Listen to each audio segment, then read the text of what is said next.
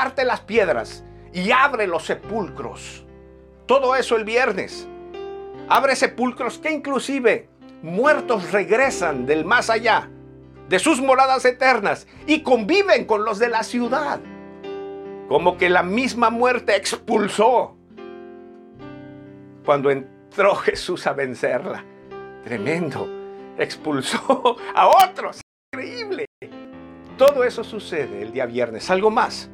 Cuando Jesús pronuncia su última palabra, el velo del templo se rasga. Era una puerta, ¿saben? Nadie podía entrar del otro lado, solo el sumo sacerdote, una vez al año para pedir perdón por los pecados del pueblo. Cuando Jesús entrega su espíritu, el velo se rasga. El velo se rompe. La puerta se abre. Ya no es solo uno, ahora son todos. Y, y podemos venir a Cristo para pedirle perdón por nuestros pecados y recibir salvación. Esa era la enseñanza cuando el velo se rasga. Tremendo.